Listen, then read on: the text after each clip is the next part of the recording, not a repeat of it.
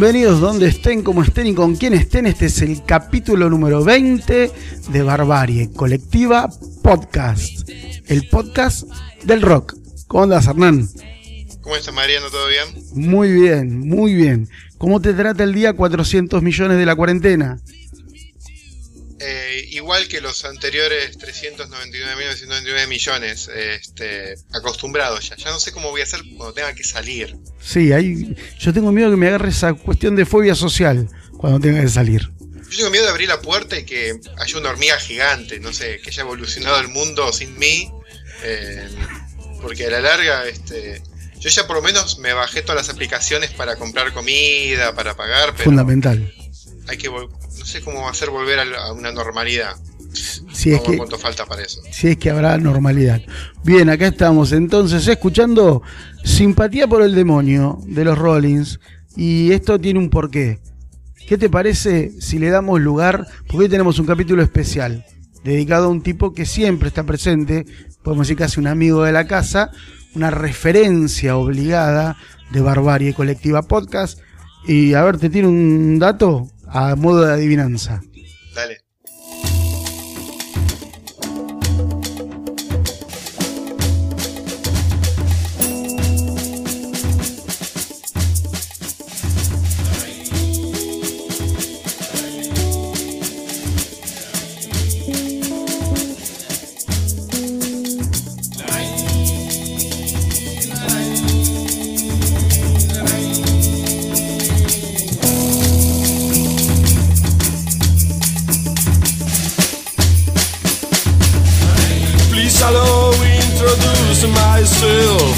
Man of will and speed. I've been around for a long, long year. Stolen many a man, sold my faith. Bueno, bienvenido querido amigo Peter Capusotto. Sí, el programa de hoy dedicado, bueno, al. Sería el tercer y cuarto. Bueno, no, eh, falta Gerardo, ¿no? Sería el.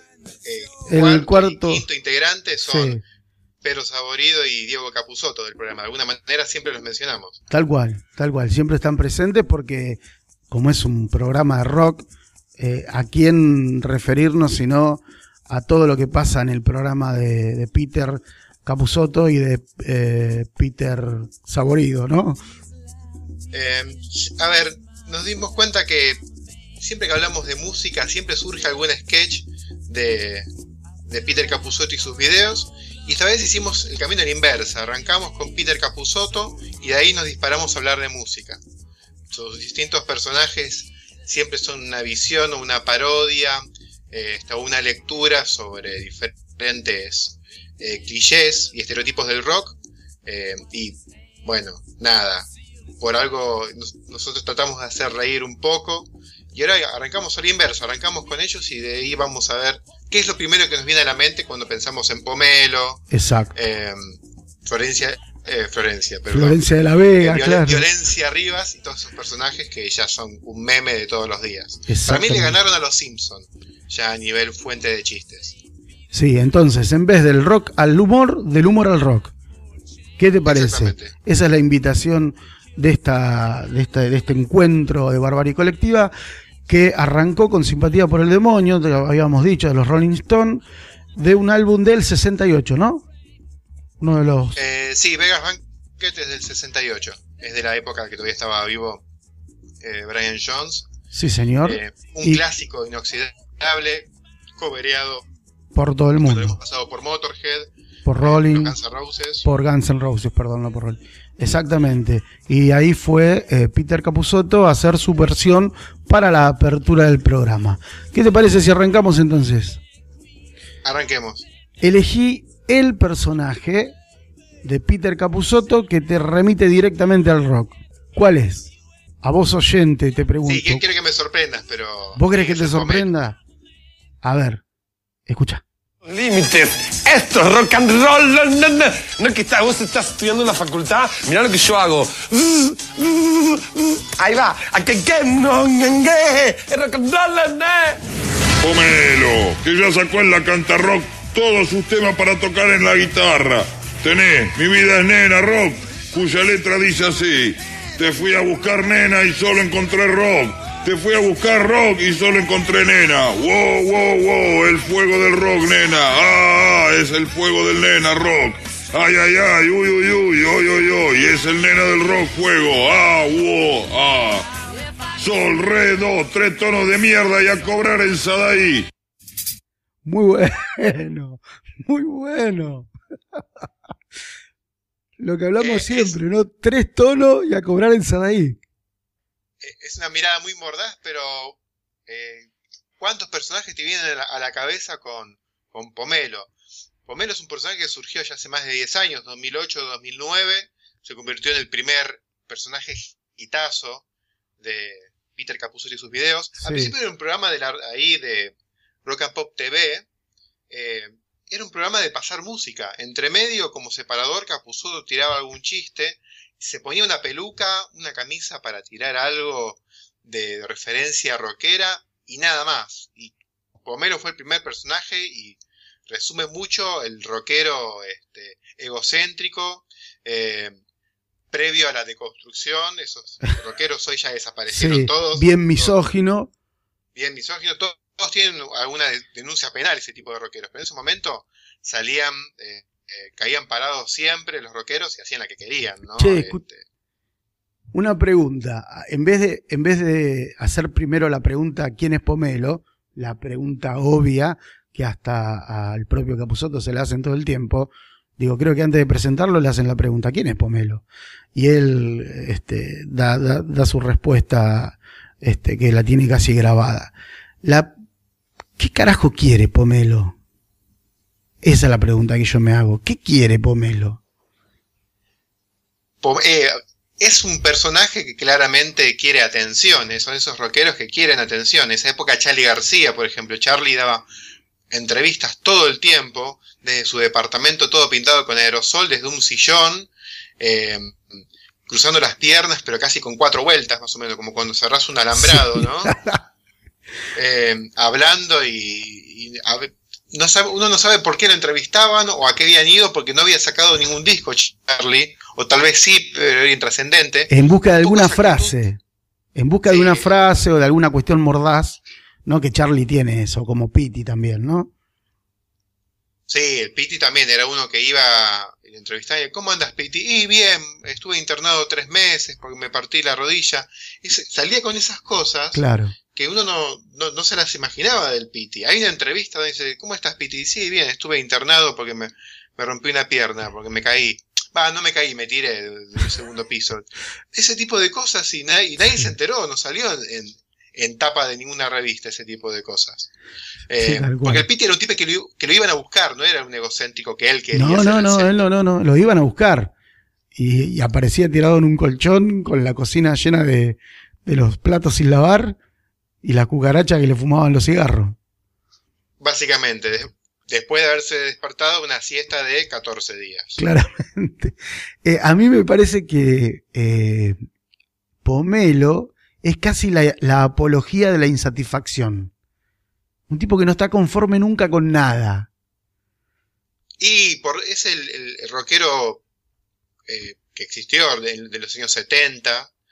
Un ejemplo, por ejemplo, es Kid Moon, baterista de los eh, de los de Who, que el tipo eh, era un nene de, de 30 años, murió joven, ¿no? Que eh, reventaba inodoros de los hoteles con petardos. Claro, tranqui. Eh, Era el, el demoler hoteles, él lo llegó a, una, a, una a la- su máxima expresión. Pomelo un poco es eso. Pomelo Sí. en vez de poner cohetes en todos lados, Escribe eh, puto con de dentífrico. o tirar salchichas para todos lados. Eh, Yo recuerdo- los fideos y los tira contra la pared todos los que hizo.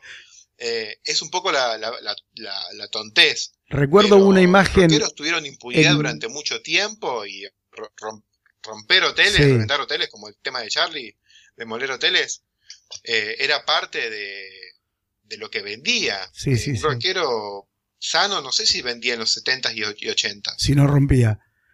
Te decía que recuerdo una imagen de Pomelo, así en, en- en el éxtasis total, escribiendo en el espejo del baño del hotel, puto con dentífrico. ¿No? Y- Sí, ti- tiene las maravillas de tampoco, también la- las ideas que le vienen a Capuzoto de, de hacer. Mentira, no me mataron. ¿ah? Así, ese tipo de. Se pone. Porque está todo el tiempo con una cuestión lisérgica. Perdón, lisérgica, todo el tiempo moviéndose como hiperactivo. Sí, sí, sí. Este, que no sabe que es un personaje tonto, pero puede estar ser un tipo pasado de drogas. Ahora, Esas drogas que, que no te dejan dormir y, y es, es muchas cosas, eh, Pomelo. Nos parece que Juanse un poco cuando habla un poco de las letras y un poco de ese pelito corto con la Sí. camperita y la chalina y los anteojos negros. Tira más una cuestión mixagresca argentina. Este, pero puede ser mil, mil rockeros. exacto. Bueno, escuchemos un poco a Juanse entonces, dale. Dale. Su cola arde en el risco. Espero que alguna vez, al ver sus ojos, me den alguna noche de hotel. En mi boca no hay control. Me voy cayendo a sus pies. De paso recomendamos, creo que lo hicimos en el podcast 19, hoy estamos en el 20. Recomendamos el, en Netflix el documental sobre ratones paranoicos que está muy bien eh, ejecutado, muy bien hecho. Che, pregunta, Pomelo, ahora discutimos quién es si querés. ¿Es la sátira del rocker que está en la cima y está cegado y se pone pelotudo? ¿O es en realidad la sátira de un rockero decadente, repetitivo y autorreferencial porque está de última?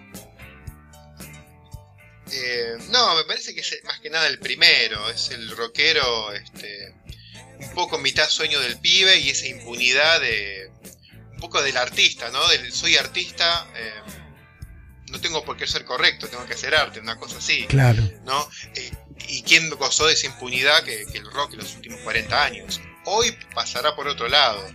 eh, esa impunidad este, y hoy un sello discográfico no te banca una, te da un boleo en el orto pero hubo una época en la cual, incluso durante en la época que salía Pomelo, que todavía existía ese tipo de rockero. Hoy, repito, ese tipo de rockeros se extinguieron, porque más allá de la concientización que hay con, con los efectos de, la droga en los músicos o en la gente, directamente ya, ya no va. Tenía, eh, no aparecen, eh, aparece siempre solamente Capuzoto cuando hacen el personaje, no aparecen mujeres como si fuesen groupies. Nunca se fue para ese lado No, pero no. se sobreentiende, ¿no? Que es el, Sí. el tipo que hace todo y que eh, corta más ticket cuanto más quilombo hace. Claro. Igual, del- y más allá del talento, ¿no? Porque ya eso de tres acordes de mierda y a cobrar a Sadaik sí, significa que con muy poco arregla a la gente, porque vos no vas a cobrar a Sadaik eh, dos mangos por componer algo, ahí tiene que haber algún tipo de demanda. Es un artista reventado que responde a una demanda. claro. Eh, me acuerdo que Pomelo, por ejemplo, terminó preso por decirle sin querer a un policía que le habían robado un Teletubby lleno de merca. Entonces cayó preso por eso. Eh, o no sé, o tenía un hámster, pero lo mató sin querer y después se quiso matar con plasticola porque se sentía triste. ¿No? Esos delirios. eh, no sé, a ver otro. Tiene un doble que es más famoso que él.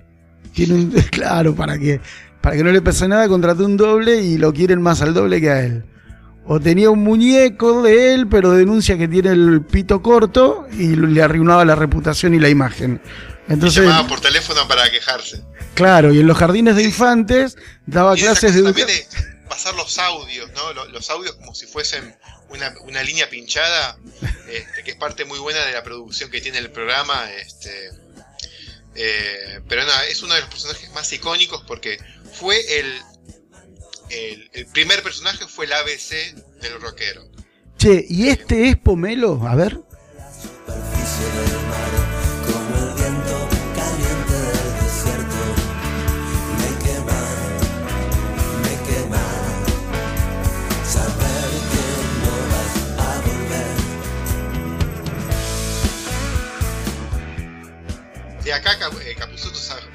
La cadencia a la hora de hablar y los continuos lentes negros. Que si bien es una máxima del rock, los lentes negros, viste la campera de cuero, pero todo hace co- acordar mucho a Calamaro, sobre todo la, la cadencia al hablar, el hablar así, tipo una onda. Sí. Sí. Como esa mezcla entre más allá de todo. Se nota eh, en el tono de voz de alguien. Bueno, eh, pero me parece que. que- Fito Páez también tenía su, su manera de hablar así Sí. medio y- y- estrambótica. Capuzoto muchas veces lo hace a Fito Páez. Obviamente te hace Fito Páez como comentarista de fútbol o hablando de- del, del tránsito, ¿viste? Un poco ese- el chiste viene por ahí, eh, como lo hace Capuzoto, pero hace un poco esa gesticulación o una especie de Fito Páez que da recitales en pancherías. O tiene que traer un pancho. Muchas gracias, Buenos Aires. Me de poner mayonesa al pancho. Como esa cuestión demagógica de este Sí, sí, sí. Buenos Aires. No, venís por primera vez acá, pelotudo. Es un departamento en Barrio Parque. Y aparte la gestualidad, ¿no? E- Esa gestualidad que tiene con sus manos y con el cuello también es muy Es pomeliana. algo muy de pianista. Los pianistas son muy gesticulosos con, con los brazos y manos. Sí. Presumo que el link es obvio por una cuestión de, de expresión con respecto al instrumento, ¿no? Pero Fito también tiene una manera de hablar muy, muy fácil de imitar. Bueno, sigamos, dale. Te invito a, a recorrer otro personaje que me parece que es fundamental para conocer el, el ambiente de Peter Capusotto y Peter Saborido. Va. ¿Quién sos? Decir nada más que soy Jesús. Jesús de la Ferrer, loco. Amaos los unos a los otros. Al que es del palo y al que es careta también, porque todos son hijos del Señor, loco. Está mal entonces decirle, eh, careta, a los caretas. Sí, no insultéis al careta. Porque mañana quizás tendréis que pedirle un peso para la birra, porque el careta siempre anda con una moneda encima. Por eso Dios creó al careta, para que vosotros podráis tener un peso para la birra.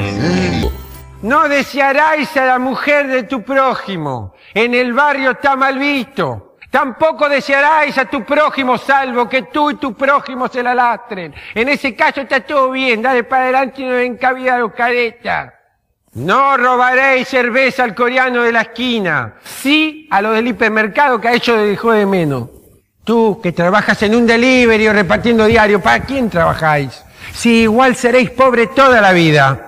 Dedicate a pasar la bomba con tus amigos, que para eso Dios creó a los animales y sobre todo a las plantas, y a la de litro, y a la PlayStation.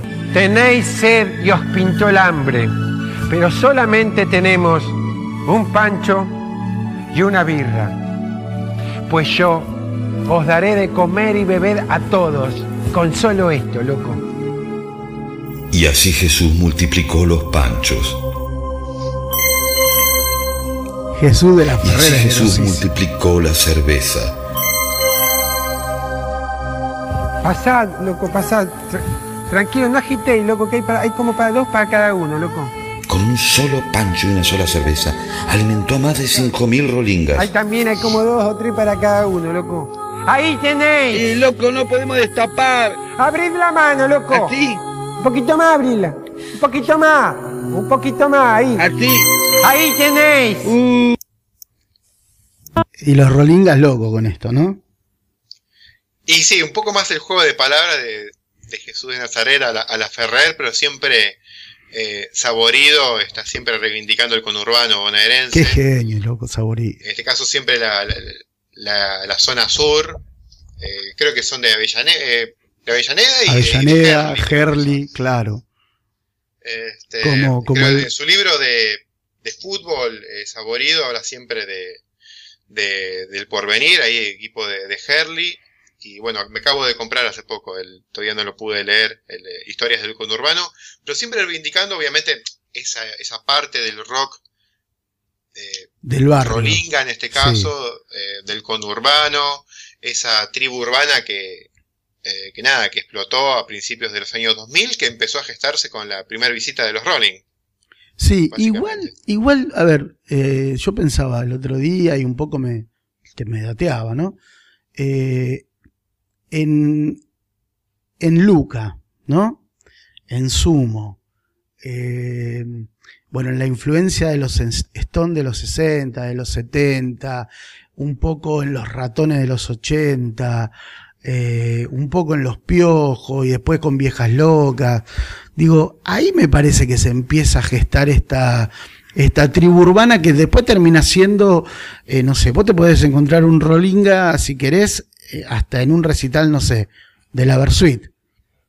Y, hay Rolinga, ahora ya hay Rolinga con, con flequillo, sin flequillo, con remera que pasan desde, no sé, los jóvenes por diosero, los redonditos ricota, eh, y, ahí se juntaron en un montón de cuestiones, ¿no?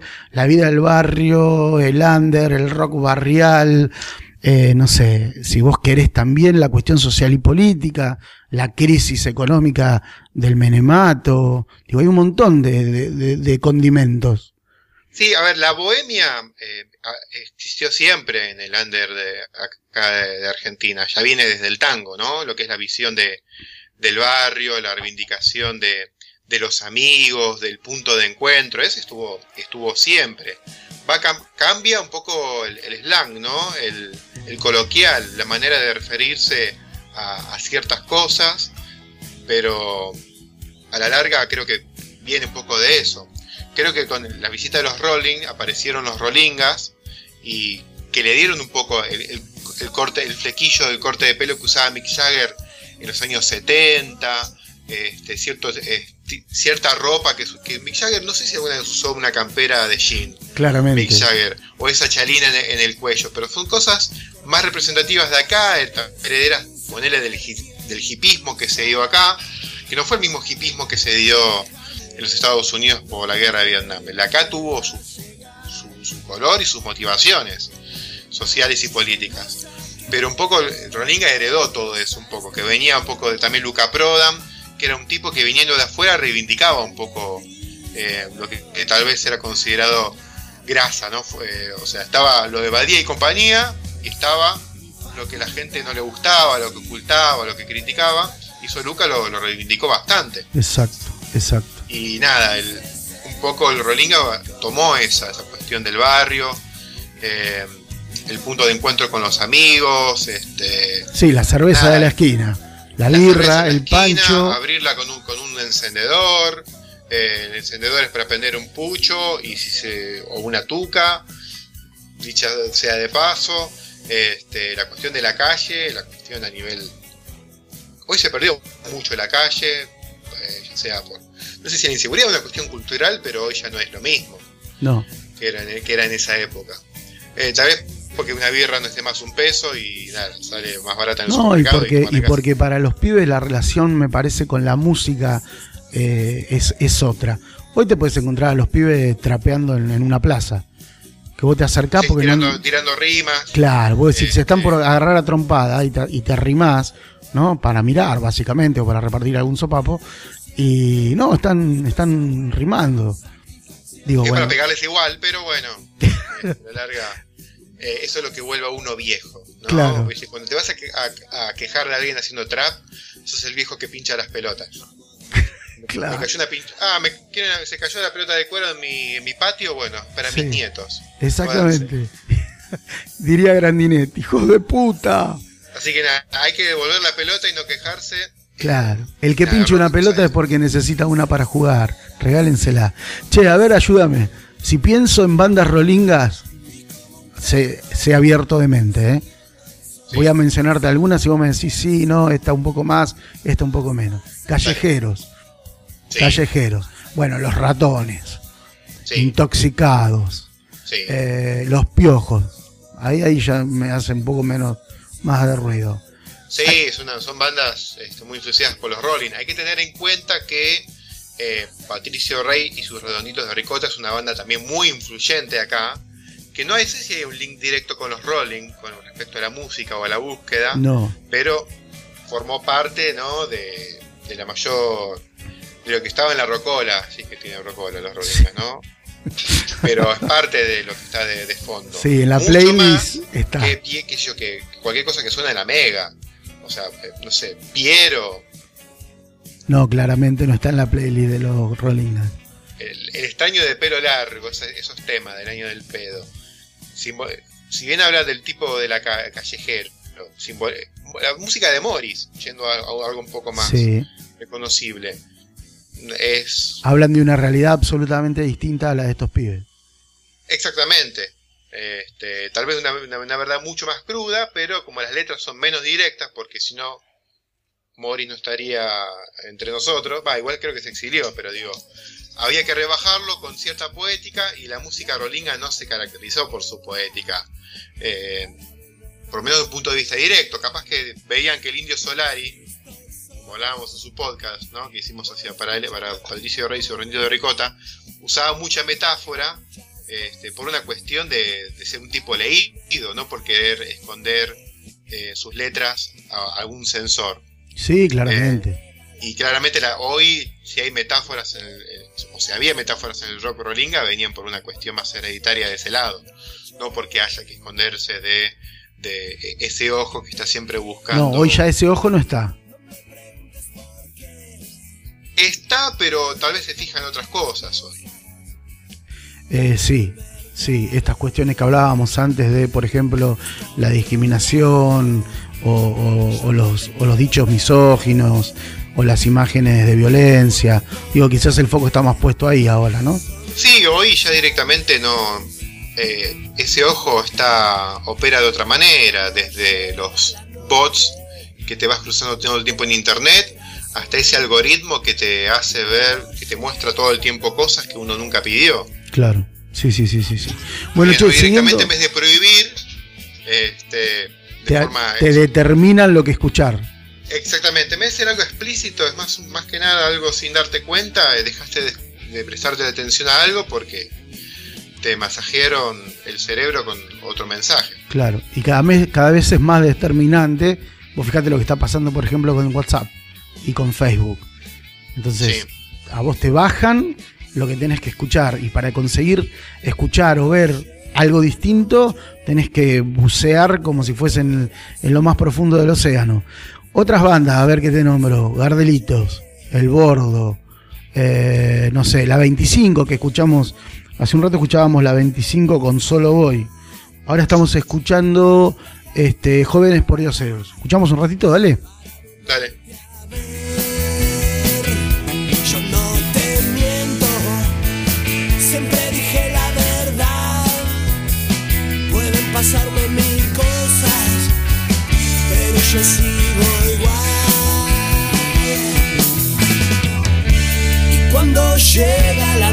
noche, me late el corazón. Y cuando llega esta noche,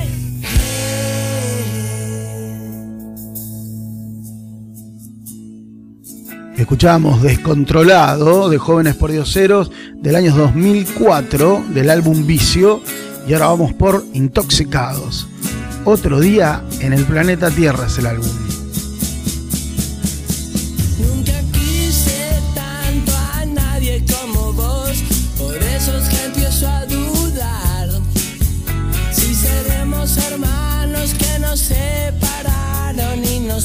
Sin sabernos nos volvimos a juntar. Tu sangre es roja, la mía también. Creo no me equivoco, algo tendremos que ver. Somos indios latinos con guitarra eléctrica y Quizás si nos ponemos a pensar un rato, eh, las pocas bandas que nos han quedado que, que dan para revolear la remera son estas, las bandas rolingas. Y fue lo último que pudo entregar el rock de acá desde, desde el under, Sí, básicamente.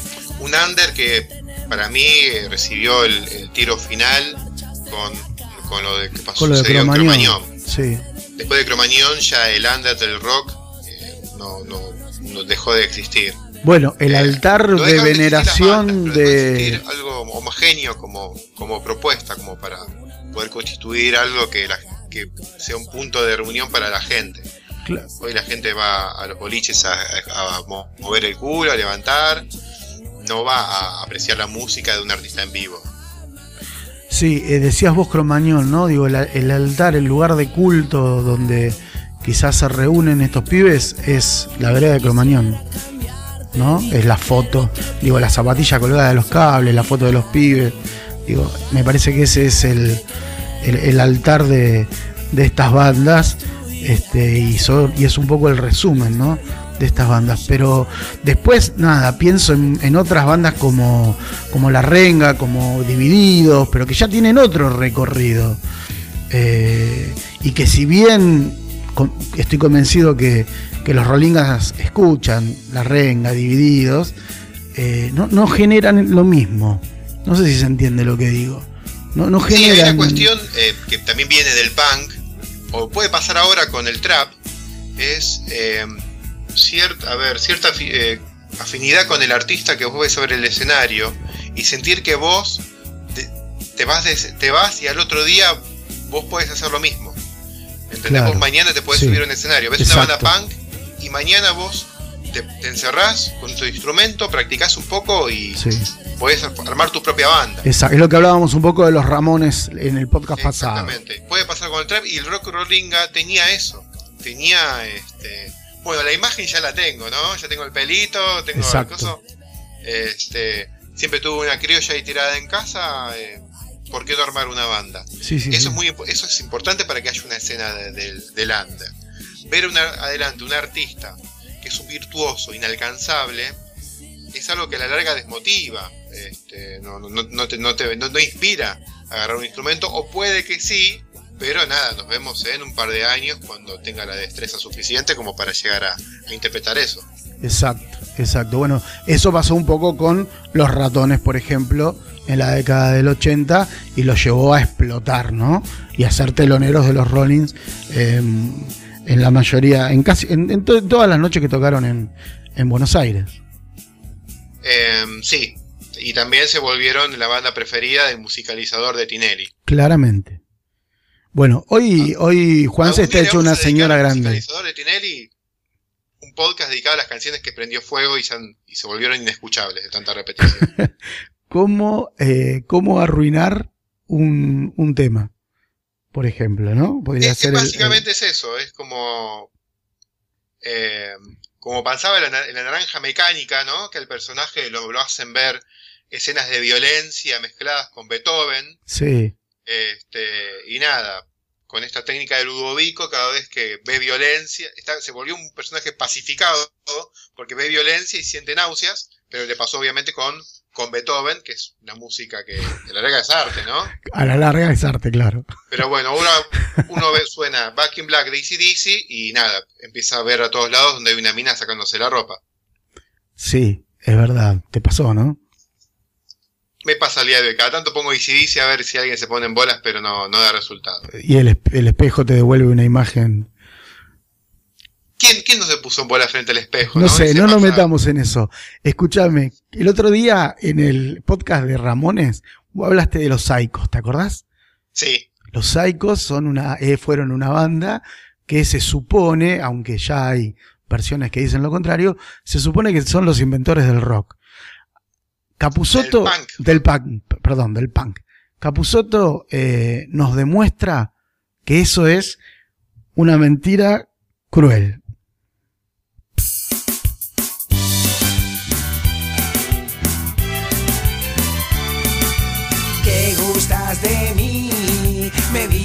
Como un niño. Quieres darme amor y darme tu cariño. Pero es solo sexo. El que habla es tu falo. No creo en el amor de ningún ser humano. Métete tu cariño en el culo. Métete tu cariño en el culo. No quiero tu amor ni el de otras personas. El amor es un error de nuestras hormonas. El amor es un error de nuestras hormonas. Métete tu cariño en el culo. Métete tu cariño en el culo. El amor es un invento, un juguete roto. El amor es soportar la mierda del otro. El amor es soportar la mierda del otro. Métete tu cariño en el culo. Y así sigue con sus tres acordes y su estribillo reiterativo este hermoso tema Violencia Rivas, Metete tu cariño en el culo. Todo suyo. Clara pa- parodia a Violeta Rivas, del Club del Clan, Exacto. que hacía versiones en castellano de Rita Pavone. El baile del, el baile del ladrillo hacía. El, el baile del matone era en, Sí, en italiano. Eh, nada, te- eran canciones pop, esto sonaba en la radio, esto escuchaban los Ramones en inglés, y después cuando hicieron punk hicieron esto, pero obviamente con el sonido de motosierra que hablamos la vez anterior. Sí, y- Acá- y a los gomazos. Acá hay dos cosas, un poco el, esa, esa cuestión del juego de palabras de violencia arriba. Pensaron eso y dijeron, hagamos un personaje. Pero después viene esa cuestión, porque te pasan el personaje ya avejentado, fumando un pucho, bastante A modo de documental, ¿no?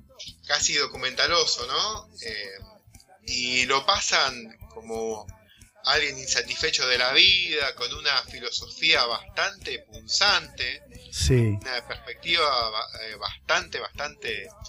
eh, Este, Es la anarquía, la anarquía encarnada eh, y, y la violencia sin límite y el odio a todo ser vivo encarnado en una sola persona. Exactamente, básicamente es eso. Eh, más allá de lo insatisfecho, insatisfecho, ¿no? Como Insatisfaction. Rolling, eh, insatisfecho es, es eso. Y trata un poco el artista eh, que estuvo adelantado su tiempo y que recibe el reconocimiento, no digo póstumo, pero bastante tardío, 40 Exacto. años después, en ese caso. Como pasó el caso de los Psychos, que hoy se descubre que era una banda de rock que sonaba con un cantante que cantaba muy mal eh, para hacer los años 60, pero visto en perspectiva 40, 50 años después, había mucho potencial. Son los precursores. Claro, precursores de algo. claro. Siempre hay. En el año, hace 10 años, por año salían dos o tres documentales de bandas que estuvieron adelantadas a su tiempo, a su manera, o que de una cámara de cinco bandas pegaron cuatro y una se quedó. ¿Viste? Y esa que se quedó, que nunca iba a recibir un Behind the Music de la, de la MTV, porque Sí. nadie le importa su historia, pero el rescate emotivo de bandas que no la pegaron estuvo a la orden del día. El documental de la banda de eh, Anvil, una banda de heavy metal que tuvo su momento a principios de los 80 y no la pegó, pero fue como en su momento, año 82, la banda más pesada del planeta con un disco que sacaron. Intercendencia absoluta y alguien en el año 2006-2007 los rescató y hizo un documental. Eh, Y se transforman muchas veces en vanguardia. Sí, después tuvieron un, digamos, un nuevo, eh, un regreso, y ahora tienen, no digo que son los Rolling Stones, pero tienen su, su respeto hoy en día, y no digo, no sé si convocatoria, pero tuvieron su reivindicación tardía. ¿No es cierto? Lo mismo pasó con eh, la banda Pentagram, que era una banda que fue la primera banda en rescatar a Black Sabbath a finales de los 70, eh, y agarrar el cantante, no sé, estaba viviendo en el sótano de los padres, totalmente drogadicto, y lo rescataron para hacer un documental y el tipo volvió a tener un poco de trascendencia. Eh, estuvieron mu- muchos documentales de ese tipo, ¿no? Que van un poco, juegan un poco con el patetismo del artista. El caso de Violencia Rivas, nunca le importa, claramente es un personaje que no le importa la trascendencia en absoluto, No. este, y que es un, me- claramente eh, es un mensaje que quiere transmitir al día de hoy, ¿no? El- el- lo que serían sus letras. Es el punk encarnado. Violencia Rivas, bienvenida a Barbarie Colectiva Podcast. Estamos escuchando, de- te cuento, los Pistols, ¿sí? Este, Holidays in the Sun, Vacaciones en el Sol, el 77. Digo, porque si alguien tiene que sonar junto con Violencia Rivas son los Pistols. Vamos a escuchar un. Dale un poquito de volumen.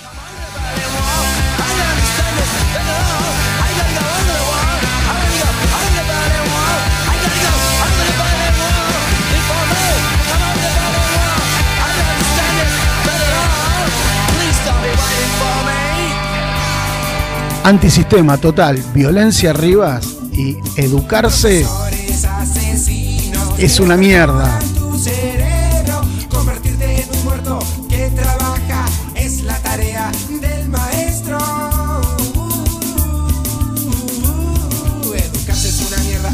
es una mierda, educarse es una mierda. ¿Por qué perder tiempo estudiando tan duro? Si todo se hunde, si ya no hay futuro, si todo se hunde, si ya no hay futuro, si ya no hay futuro.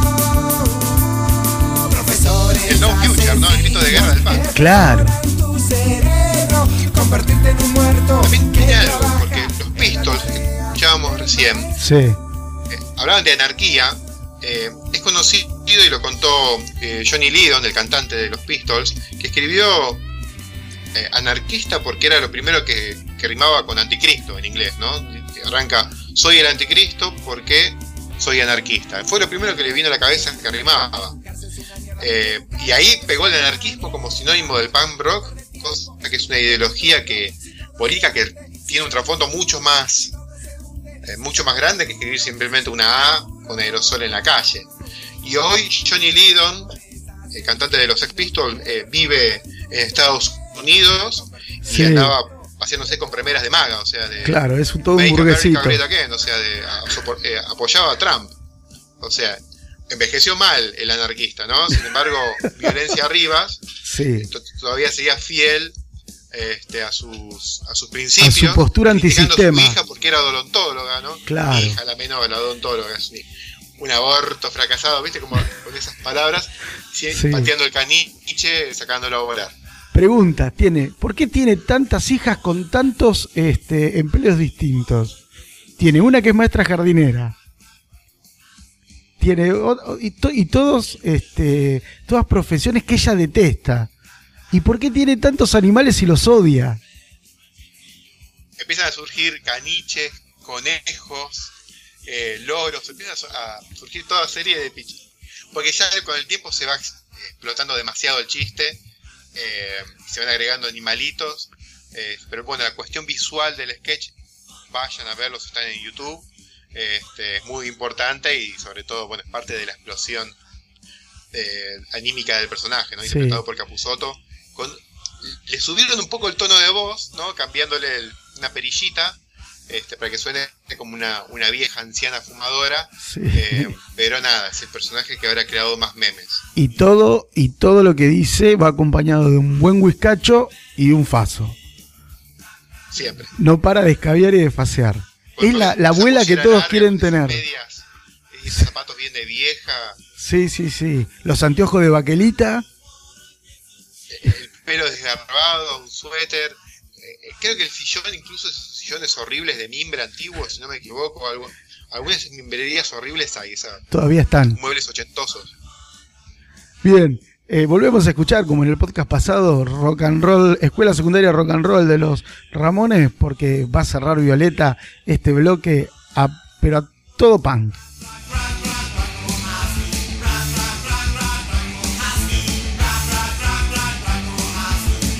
Violeta, dije, ¿eh?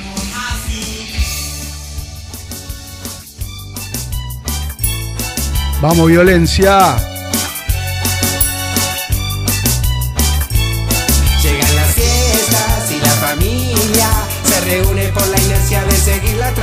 Todos se odian y hasta se envidian y por pura hipocresía vinieron a la reunión.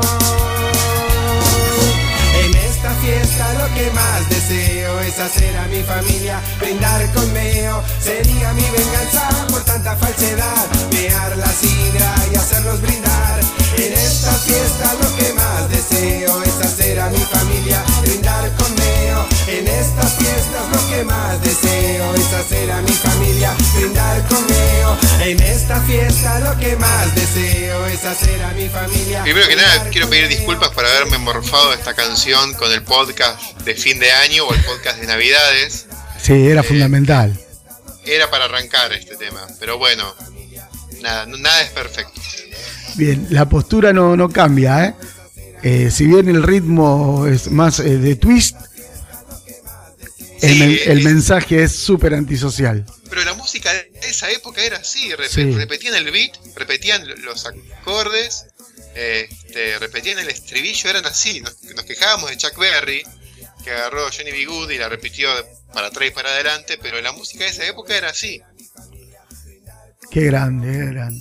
Bueno, así eh, pasó el bloque de Violencia Rivas y vamos por otro personaje. ¿Te querés sorprender de nuevo o te anuncio?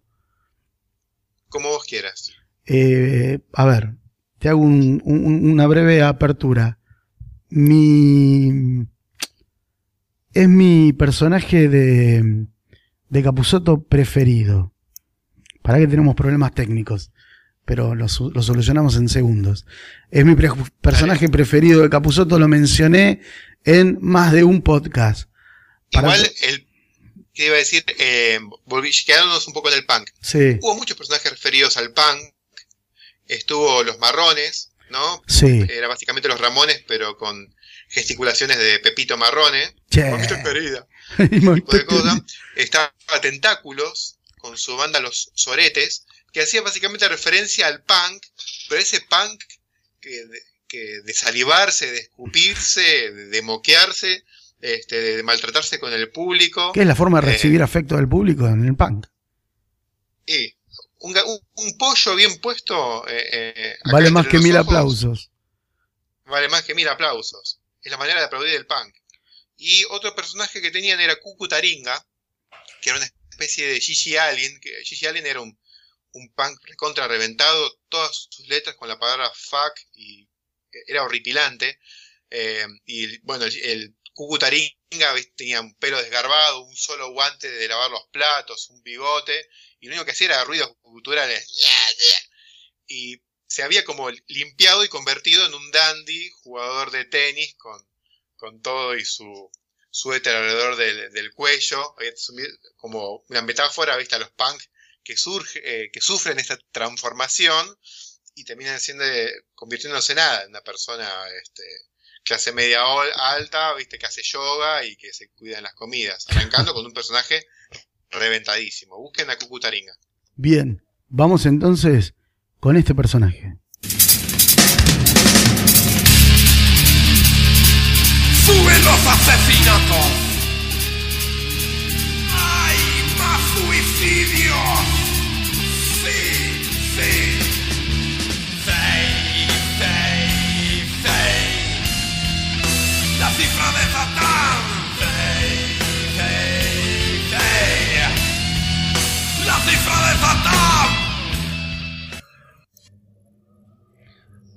Ahí tenés. Quiste Sebaseo. El cantante satánico que no puede ser un éxito porque pronuncia todo con la Z. Cagate, Eh, Marilyn Manson. Era tan simple el chiste y lo tuvieron que encontrar ellos.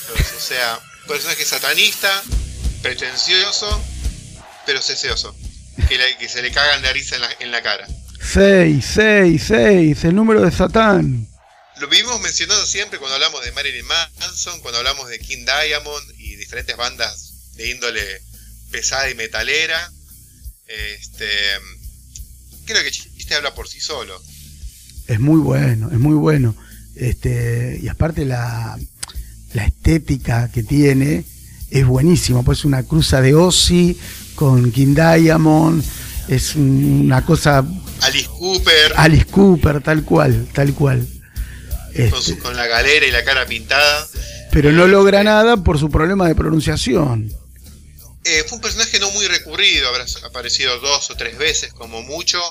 Este, pero el chiste en sí era más que nada ese gag, ¿no? De que se hace socio. Sí, quizás no, te- sí, quizás no tenía mucho más y No había mucho más margen, pero este, es un personaje que siempre que hablamos de música lo, lo- lo suge- nos viene ese chiste. Sí, sí. ese y obviamente el, el ex ayudante de Maradona con sus anécdotas pedorras, que también siempre nos ha pegado más de una vez.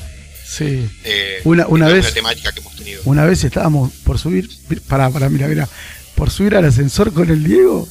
No, no, no, no, no, no. no, no, Me no. acuerdo y me emociono, me pone la piel. Escuchemos Anticristo Superstar, que eres del 96, Marilyn Manson. Poneme Marilyn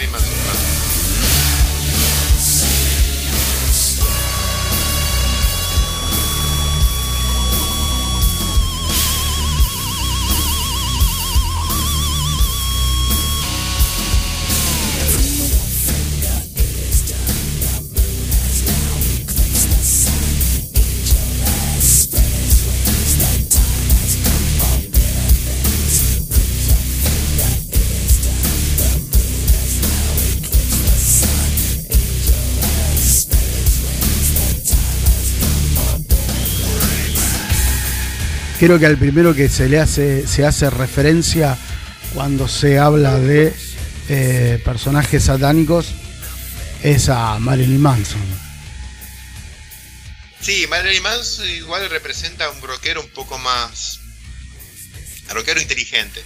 Eh, Sí. No es un rockero superficial. Este, es un auténtico artista.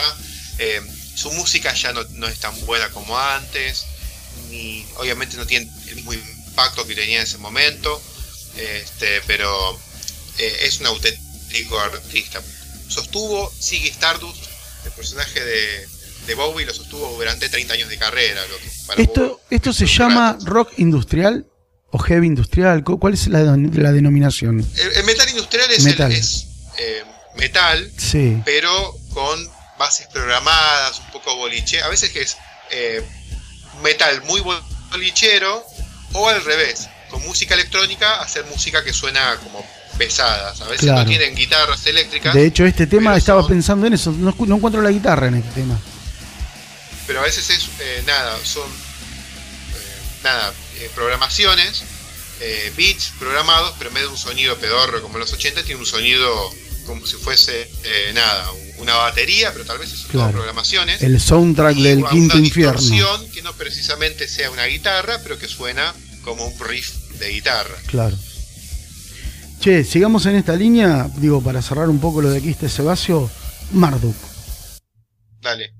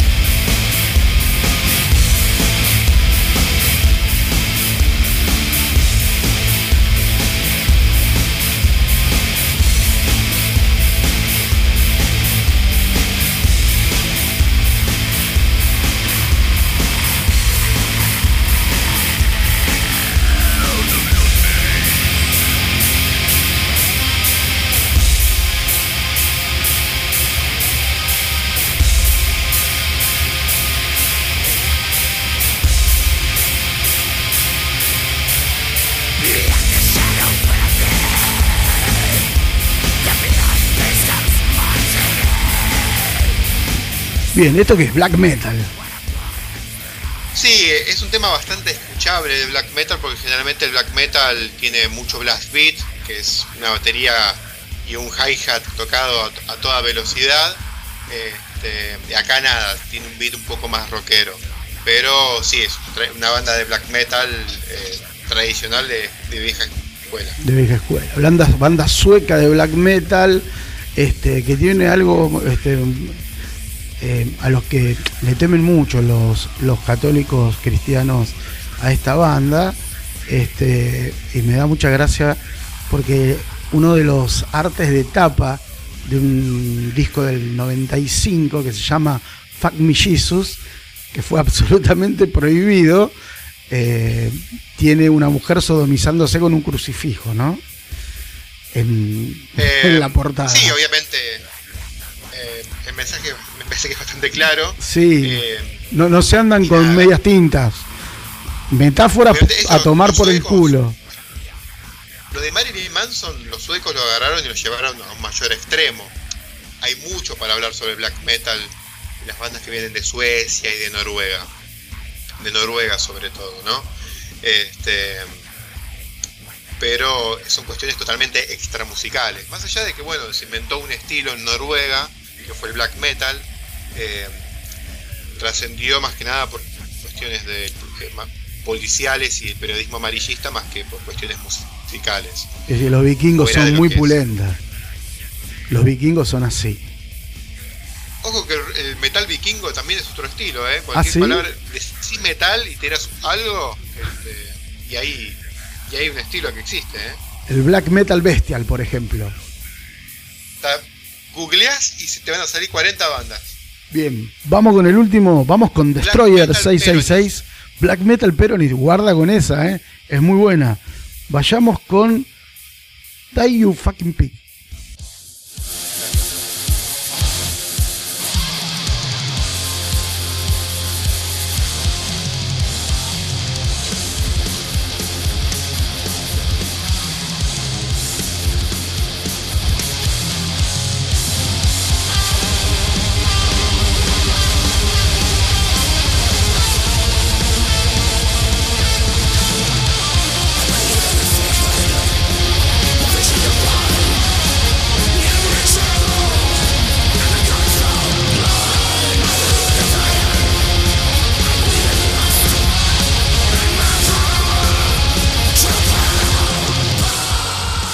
Bueno, Maldito Cerdo, de Fuego Salvaje, del 2016. Otra banda picante, ¿eh? Eh, sí, esto no la tengo muy bien escuchada, la verdad, así que no sé si son gente. Termina el recital, se sacan el maquillaje y se toman un Uber y vuelven a la casa a dormir temprano, o si tienen alguna cuestión un poco más picantona. Eh, Marduk, dentro de todo, no hay mucha cuestión trascendente, pero bueno, había bandas este, como Mayhem, Bursum, esas bandas noruegas que, quemaban, que en su momento quemaban iglesias. Otra que Tranca. poner una nena con una mina con un crucifijo en, en una remera, como hacía Marduk, no, estos tipos quemaban iglesias. Quemaban iglesias. Qué groso. Bueno, ¿te parece si vamos al próximo eh, personaje de nuestro queridísimo amigo Peter Capusotto? ¿Te animás? Dale. Va.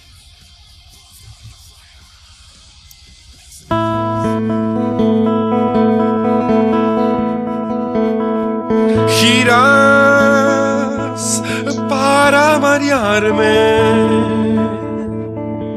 Traspolación de fuegos efímeros, manutención de ardores sabios.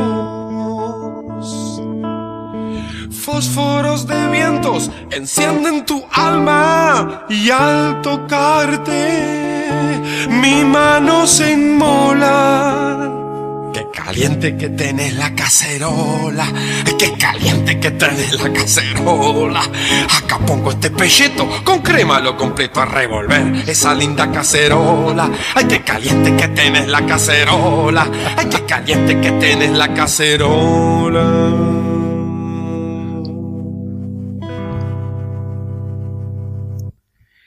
Bueno, este es nuestro amigo Luis Almirante Brown, este, un poeta del conurbano.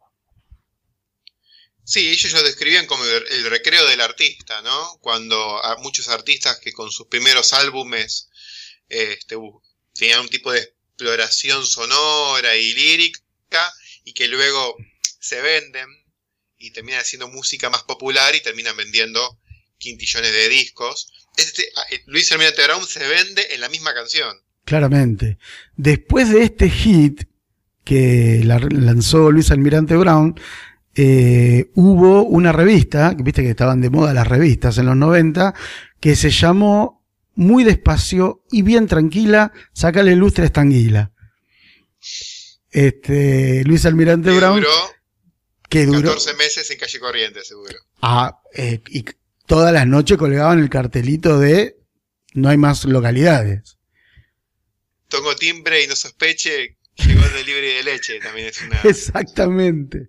Es icónica. el espineta del conurbano, pregunto.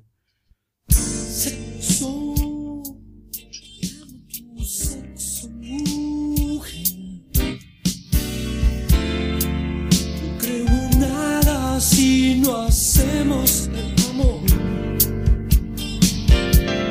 Sexo como en un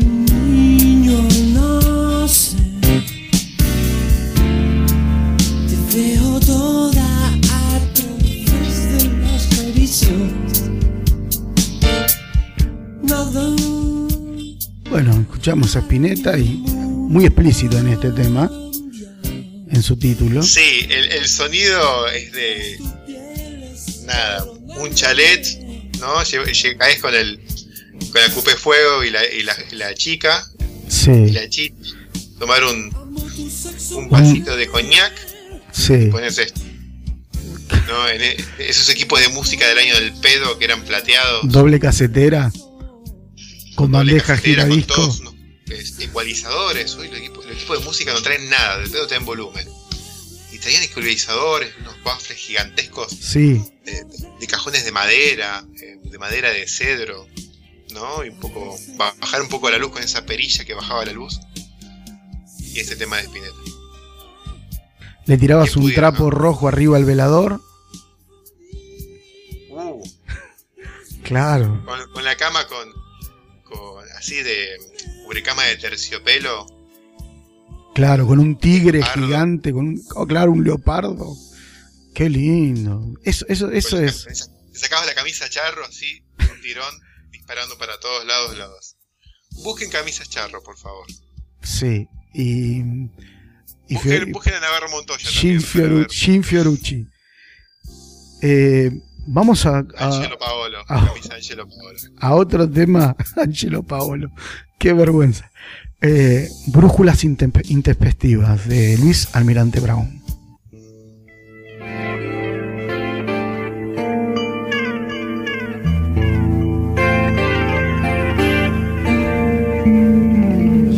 Brújulas intempestivas, cuatro norte sin oriente, zona perdida, fastidios encriptados. Quiero tu rumbo y tu encuentro, crisálidas te cubren, sutiles pliegues te esconden. Piel imantada, hilos que me arrastran, tristezas, cenizas, tierra yerma. Naufrago, busco en ti alimento. Naufrago, busco en ti un techo. Sé que lo tienes, no me lo escondas. En esa cueva sé que hay un berberecho. En esa cueva sé que hay un berberecho. A ver si lo pescamos con mi amigo y con mi hermano. Qué grande está esta gruta entre choferes de la UTA. Qué amplio es este hueco. Si grito así con esta cueva, sé que hay un berberecho. Quiero comerme ese rico berberecho. Tengo la salsa para ese berberecho.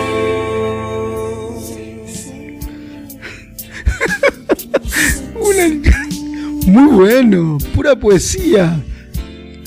Pero como arranca muy bien, podría ser un tema de Spinetta, con la guitarra, el arpegio reverberando, Sí. cantando en arriba del arpegio eh, de forma irregular, porque no es un arpegio simple, no, no repite la vuelta. No, no, no, Eh, tiene sexta, tiene en- cuartas, ese arpegio, ese acorde, no lo puede tocar nadie ese acorde. eh, y termina explotando en nada. Damas gratis, ¿qué vendría a ser ese final? Damas gratis, los No, chorro. no, lo pasa largamente.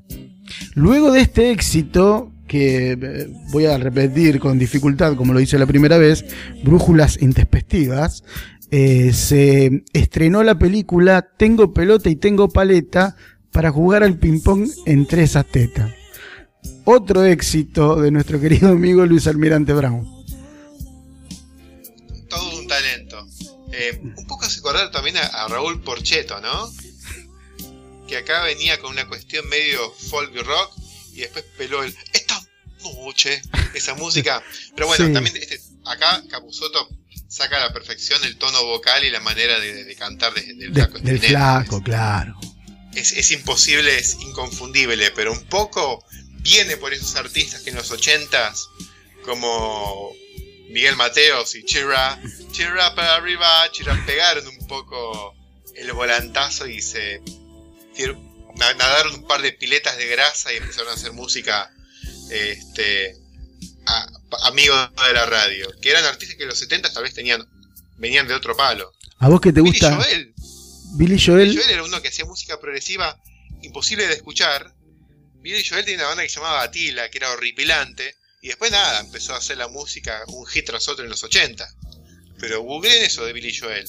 Y bueno, Genesis. Genesis venía a ser una banda progresiva, difícil de escuchar con Peter Gabriel. Y se va Peter Gabriel y, y canta Phil Collins, agarra el micrófono y empieza a meter un hit tras otro y con un videoclip tras otro en la MTV. Así que son muchísimos los casos. Yo lo de defiendo, ahí lo defiendo a Phil, ¿eh? A mí me parece que el Génesis de Phil descolla. Eh, sí, obviamente. Y a Peter pero- Gabriel no me lo fumo ni ahí. No, pero ser escuchable no, no tiene nada de malo, ¿eh? Pero hay muchas bandas que vienen de con una impronta, eh, sobre todo de los años 70, con búsqueda de sonidos.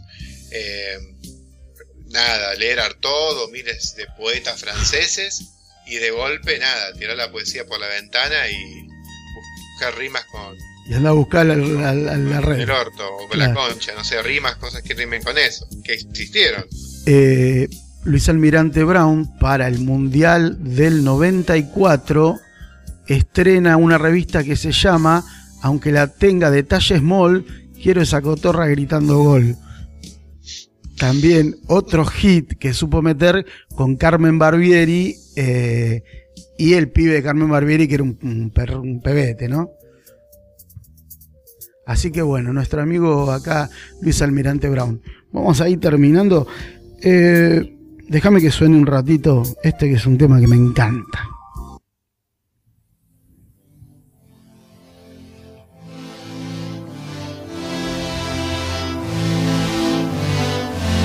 de Jade, Alma de Diamante, el flaco Espineta.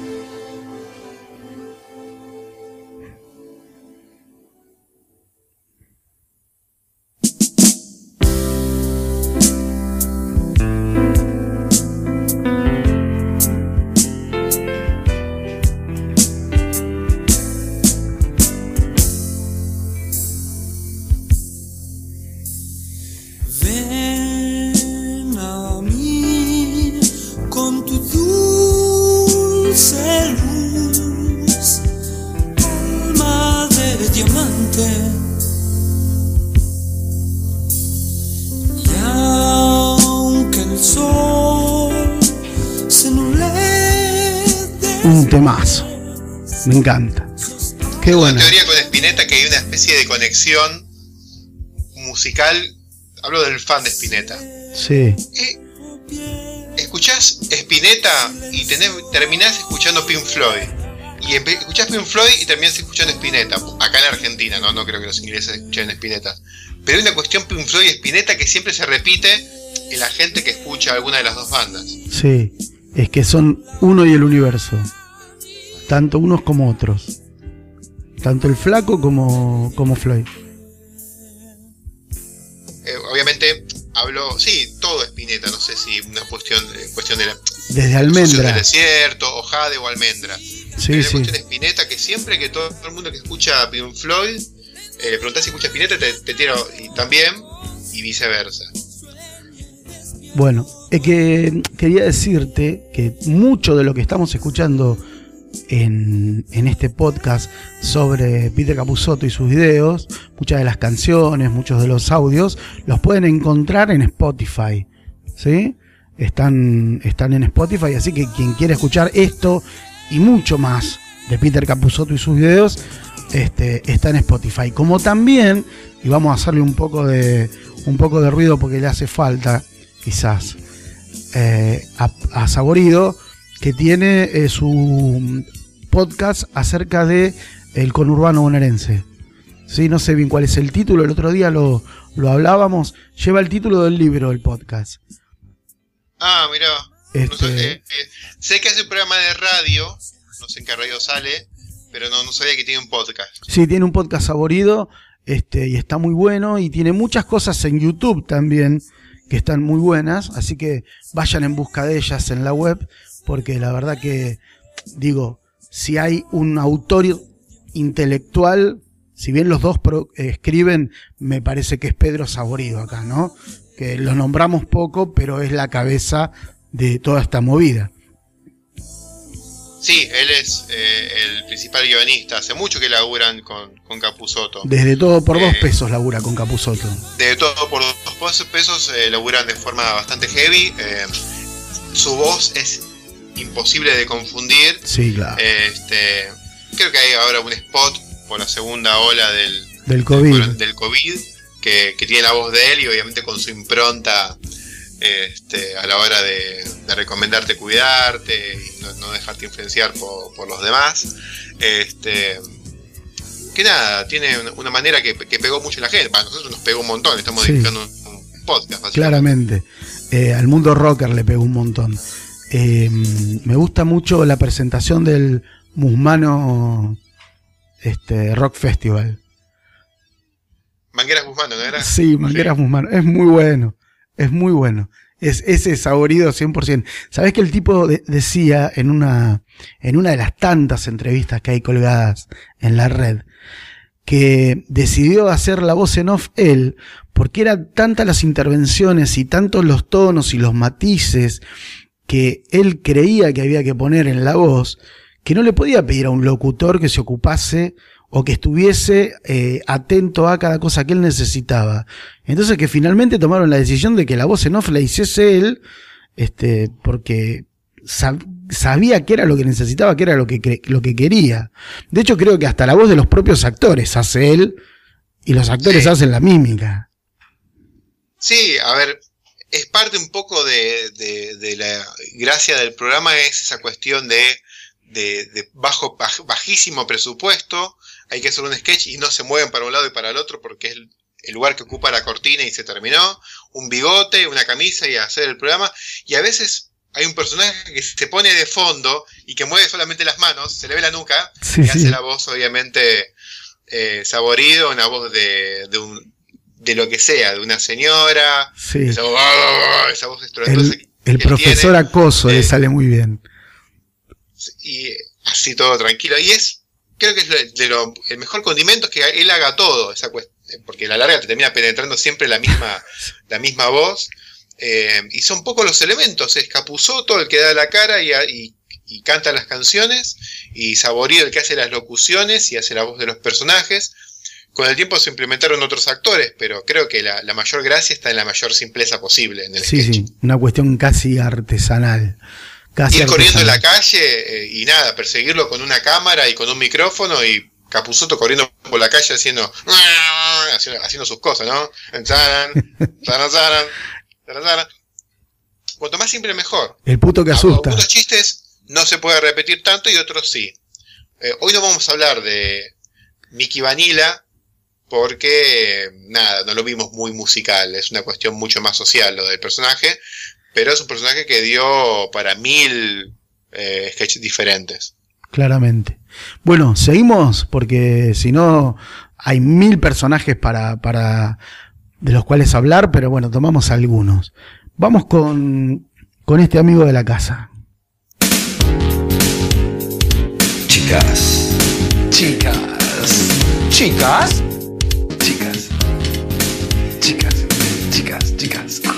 Chicas. De mozzarella. Chicas. Ah. Chica de cebolla. Ah. Mozzarella. Aceituna. Caliente. Ah. Morrone. Carozo. Chica, chica, chicas. El tronquito. Chicas, chicas, chicas. Me encanta cuando él se tienta. él no es aguanta la Fabián risa. Crema, ¿no? Él es Fabián Crema y es empalagosamente sexy. Es el cantante que todo lo canta sexy. Lo primero que me viene, obviamente, es Prince. Prince volvió al sexo música funk. Claramente. Bueno, escuchemos a Prince, dale. Algo que pensaste que nunca iba a pasar en este podcast, ¿no? La zafamos con el- los eh, temas explícitos pero y el PMRC, pero al final lo vamos a pasar a Prince.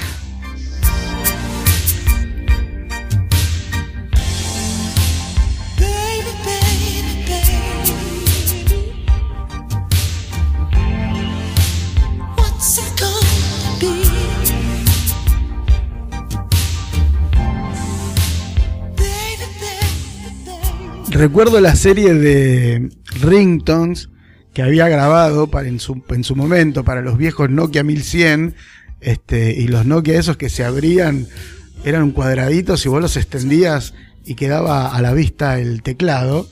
Había grabado una serie de ringtones, Fabián Crema, eh, que eran irreproducibles porque eran demasiado sexys.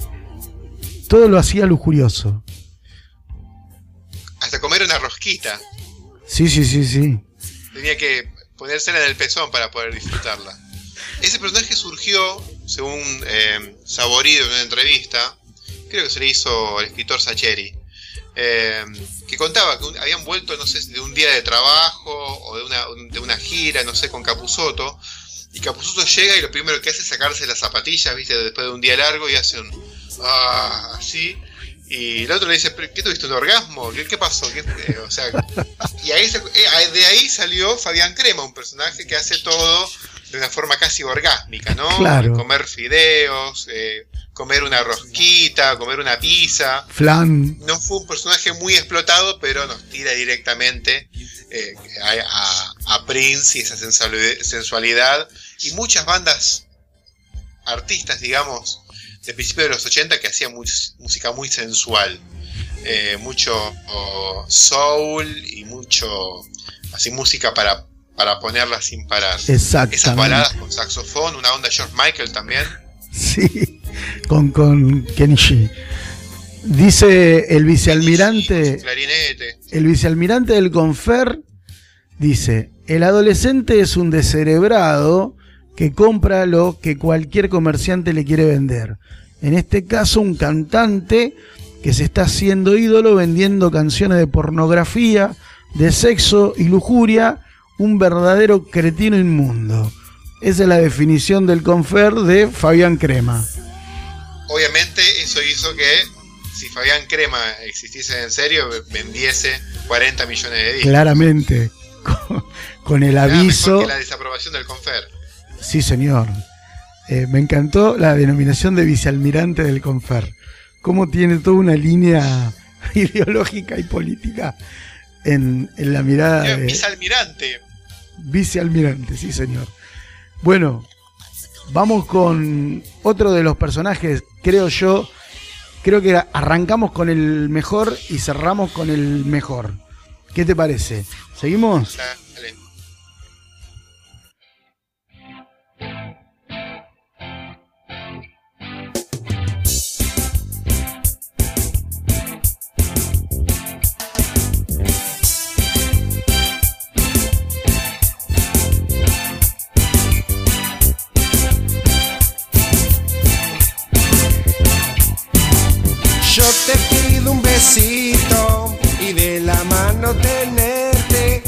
Marchemos junto al pueblo, nuestro amor es patria o muerte. La clase obrera es lo mejor. Burgueses, atrás, atrás, atrás. La clase obrera es lo mejor. Burgueses, atrás, atrás. La clase obrera es lo mejor. Burgueses, atrás, atrás, atrás. La clase obrera es lo mejor. Burgueses, atrás. Bien, el palito Ortega Montonero, don Bombita Rodríguez. Suyo. Y ya lo dijiste, el Palito Ortega Montonero, otro personaje que recuerda a la música popular de los años 60, no sé si era parte del Club del Clan, eh, Palito, Sí, señor. pero al igual que Violencia Rivas, eh, pero bueno, acá ya directamente es una postura política eh, acorde a la época, creo, ¿no? Eh, sí, estamos hablando de. Bombita Rodríguez es un personaje más representativo de eh, los 70, ¿no? Y toda esa lucha por la vuelta del general Perón. El personaje está siempre en pos de la vuelta del general Perón. Y representa a esa, esa pata socialista, ese peronismo de izquierda, la, la famosa JP, que eh, brega por el peronismo por el socialismo peronista que nunca llega y que, y que explota en Ezeiza y que, y que el general Perón lo- los echa de la Plaza de Mayo, ¿no? Pero bueno, digo, hay un todo un trasfondo social y político que hacen que un tipo como Palito Ortega, que si vos querés es el, el opio de las masas, ¿no? El que divierte y les hace bailar el, el suku es el que es tomado para eh, personificar al brazo armado del peronismo, al otro brazo armado del peronismo, ¿no? Además, bueno, hay que tener en cuenta que el, el segundo libro de Saborido es Historias del, del Peronismo, eh, reconocido peronista. Eh, Capusotto creo que tiene una hija que se llama Evita, prueba Perón, así que los dos peronistas un poco representa la, la juventud de ellos, eh, Bombita, el, el- la juventud peronista, ¿no? Sí, y sí, sí. también, nada, es un, un paralelo a Palito Ortega, porque Palito Ortega hacía canciones y hacía películas, películas con el nombre de la canción. O sea, una canción, no sabes si La sonrisa de una mamá. canción que se llama La sonrisa de mamá, llegamos a una película, una película sobre tu mamá, O al revés, nada, hay que hacer el soundtrack Claro. y él nada. Ennio Morricone, agarrame esta, yo soy Palito Ortega, yo te hago el soundtrack. ¿Entendés? No sé cómo era el orden de las cosas, pero había película con su canción y todo el mundo, obviamente, estaba el momento musical en las películas, con Libertad Lamarque aplaudiendo, Palito, eh, estaba Carlitos Balá eh, ahí dando Sí. vueltas, que era Carlitos Farfar, Farfar. el Farfar, perdón, el, el amigo de Bombita, eh, ahí dando vueltas, eh, escena y nada, él cantando ese sol que están oyendo, bueno, acá Bombita viene a hacer lo mismo, ¿no? Películas, eh, en este caso una cuestión más propagandística de lo que es el peronismo, eh, y representa muy bien a la época, está, es un sketch hecho blanco y negro, con ese so- sonido bien fritanga, eh, es uno de los sketches que Más más Sí, más presupuesto. postproducción. Sí, había, había un perón bailando en una parte, sí. Sí, a mí es el sketch que más me hace pensar cómo es que logra Capuzoto y Saborido, cómo es que logran hacer que el programa eh, eh, trascienda las generaciones. Que lo mire el tipo de 45, 50 y que lo mire el pibe de 18, ¿no? O sea, pensá vos, eh, ¿qué toma de, los sketches de Bombita Rodríguez un pibe de 18, 25, 30 años y que toma un tipo de 45, 50, 60? Un tipo de 60 que vivió la situación y un pibe de 18 que la vio pasar quizás con un poco de suerte en la secundaria. ¿Cómo hace que para los dos sea atractivo? ¿Me entendés? Hay, a ver, hay el gancho, los ganchos pueden ser muchos, porque son personajes que fuera del contexto pueden llegar siguen siendo atractivos y graciosos.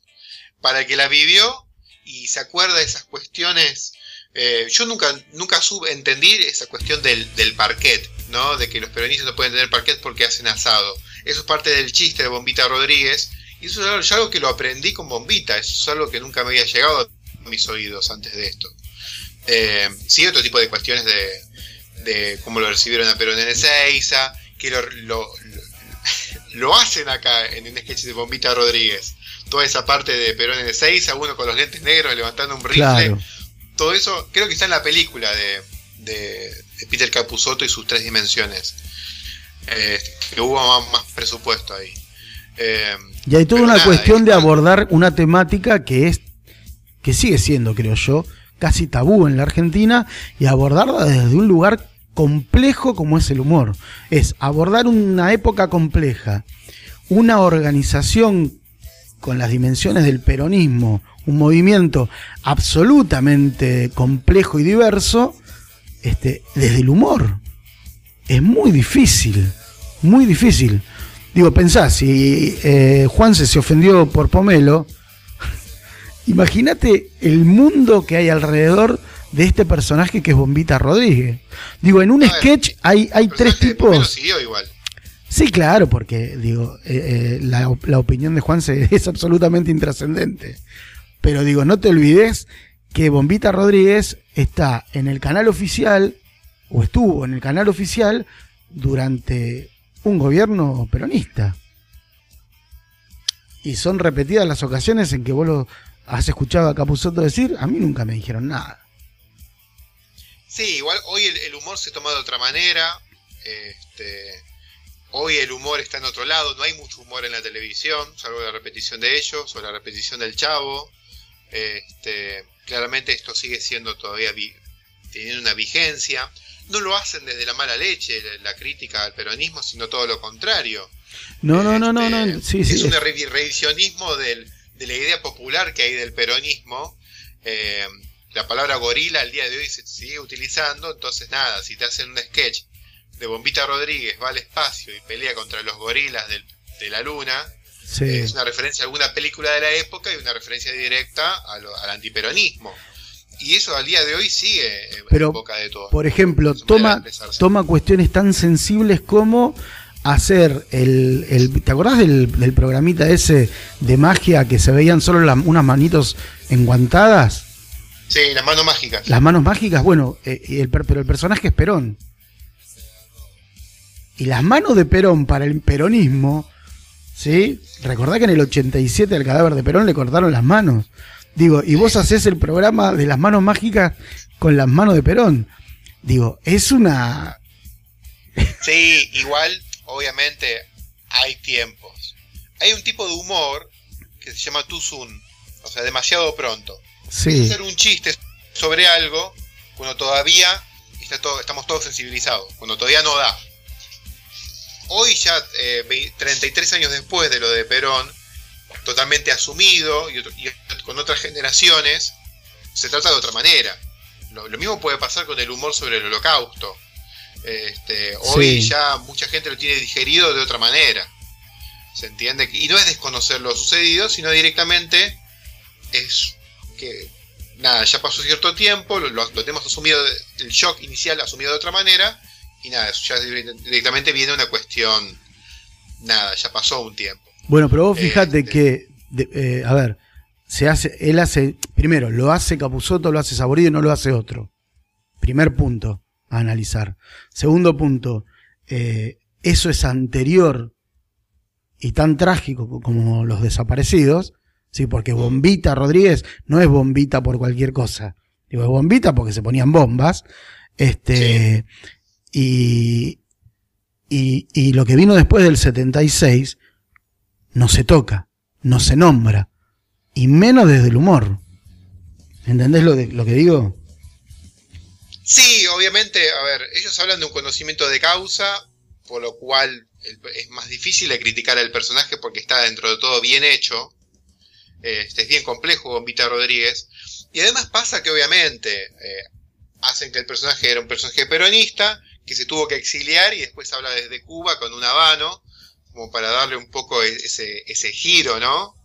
Sí. Este, si no, pod- podrías tener un giro trágico, Bombita Rodríguez, y haber sido un desaparecido, pero bueno, ellos para mantener un poco la cuestión humorística hicieron que se exilie a Cuba y mostrarlo a Capusotto viejito con, con tembleque, con, un- con un habano, para darle un, un final feliz Bueno, a, a la historia algunos, de Bombita Rodríguez. algunos pero claramente ellos quieren hacer un Bombita o un Palito Ortega peronista, no quieren contar la historia de la dictadura militar a través de un, de un personaje. no, no, no, no, hay claramente. otros personajes que son, que también habla, hay un personaje de Capuzoto que le hablan de la dictadura y empieza, oh, oh, empieza a simular como un, este, como que se descompone o se pone mal, no sé si ese personaje lo viste. No sé cuál es. Eh, que también es una crítica, viste, a algunas personas que se sobresensibilizan con respecto a la dictadura, cuando en verdad no la sufrieron o eh, la utilizan, a- digamos, para eh, victimizarse o lo que sea. Búscalo ese personaje bueno, eh, nada, es, es amplísimo, digo, por eso es tan bueno, digo, porque es, es así tan complejo el personaje. Hay un, hay un, hay un, a ver, a mí me parece que hay un capítulo que es fundamental en el que hay un montón de personajes y está eh, Bob, Bob, eh, Bob Esponja con unos bigotes, ¿sí? Y enfierrado, y es Bob, Bob Tonero, o una cosa así, y el amigo, que es una, una estrella, que no sé cómo se llama, el, el personaje. Estrella Federal. Es la estrella, Eh, no, claro. se llama Patricio. Se llama, bueno, Patricio es la estrella federal. Y eh, María Elena Rodolfo Walsh les explica en una suerte de interacción entre muñecos y ser humano eh, las distintas posiciones del peronismo. Digo, esa complejidad que tiene el sketch, que tiene eh, lo que escribieron, es lo que hace tan rico al personaje. Eh, sí, eh, y también un poco la información bien dada, porque no es algo superficial. Muchas veces nos causa gracia como en, en el, en un chiste que tal vez termina en un pedo o, o en algún remate simple, nos, so- nos bombardean de información eh, tan precisa.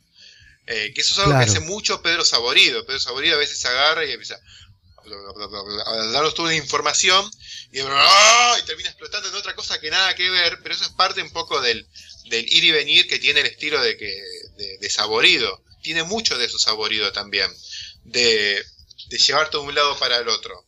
Y no, el caso de Bombita no es un personaje, o puede ser también Mi- Mickey Vanilla, del cual hoy no, no hablamos, pero son personajes que no son simplemente superficiales. Mickey Vanilla no es solamente la esvástica y el bigotito. No, no, es, Es mucho más. Hay un Mickey adentro de cada uno. De todos nosotros decís. Sí, claro, no tengo duda. En algún punto hay un Mickey vainilla dentro de cada uno. Sí, a ver, eh, por momentos puede representar al, al intolerante, al, eh, al que intolerante, ahí está, Sí. se me trabó, o al hinchado de las pelotas, o lo que sea, y otras veces, bueno, ya es bastante literal. Lo peor de todo es que muchas veces las frases de, de Capusotto después se ven reflejadas en la gente en serio, repitiéndolas como, como si fuese una buena idea. Sí, sí, sí. Bueno, ha habido, ha habido marchas este, en la Argentina en los últimos tiempos, este, donde vimos eh, presidentes y vicepresidentes, muñecos de presidentes y vicepresidentes colgados de una horca, en donde estas frases de odio de, de Mickey estaban en boca de muchos de los que participaban de esas marchas. Digo, y no lo quiero politizar, pero digo, si no politizamos este personaje, mm, no podemos politizar ninguno. Sí, pasa, pero a veces pasa eso, pasa que se vuelve un poco raro todo cuando creas un personaje que es una parodia de algún tipo de algún grupo de gente. Y ese grupo de gente no solo no entiende la parodia, sino que se siente todo el- se siente tributada y utiliza ese personaje de paródico como si fuese un emblema propio, ¿entendés? Claro, sí, sí, sí, sí.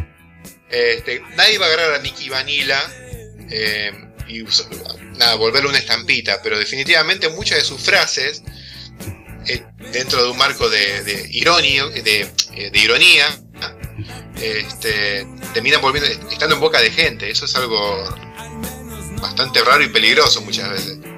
Bueno, bueno, che, hasta acá llegó. Hasta acá llegó el capítulo 20 de Barbarie Colectiva Podcast. Este, recordemos algunos podcasts que están buenísimos para volver a escuchar. El de Ramones, el de Redondos, está buenísimo el, álbum negro de Metallica, el de ACDC, tenés de Blues, tenés el del Diego, tenés hoy 20 podcasts para escuchar. El que vos quieras, elegí. Eh, cerremos con nuestro amigo. Muchos, hay muchos sobre blues, Sí. este, el álbum negro de Metallica dijimos, Back in Black de ACDC, tendríamos Sí. que hacer algunos sobre algún álbum. música de los 90. Se- me parece que se viene, a ver, o el prometidísimo de Black Sabbath o de. De ¿Cómo es? De. Dark Side of the Moon, algo con tapa Sí. negra, ¿no? Estamos más Sí, para mantener un vamos, poco- tenemos que ir por Pink Floyd. Y, y guarda que mm, hace ruido Maiden también, ¿eh? Hace, hace ruido Maiden. Así que fa- falta poco, ya falta. Cómo paso los límites. Esto es rock and roll. No, no, no. No es que está- vos estás estudiando en la facultad. Mirá lo que yo hago. Esto es así, esto es rock and roll, nene. Bueno, Hernán, s- ¿sabés que para seguir a Barbarie Colectiva nos encontrás en Instagram, en Facebook, en Instagram en arroba barbarie colectiva, nos podés escuchar en Spotify, en iVox, en iVox.com, ¿sí? Puedes comentar lo que quieras, opinar, eh, sugerir temas a tratar en, en próximos podcasts, este, suscribirte, seguirnos, te- ahí te ponemos la dirección, eh, Seguro La Habana, si querés mandar helados gratis, pizza, birra y Faso, qué buena Eh, película. Insultarlos, También, hacer de todo. es así. Bueno, viejo, gracias por invitarme. ¿eh? Gracias a vos, Mariano, por, por todo. En serio, de corazón. Abrazo, que sea rock. Y sea rock.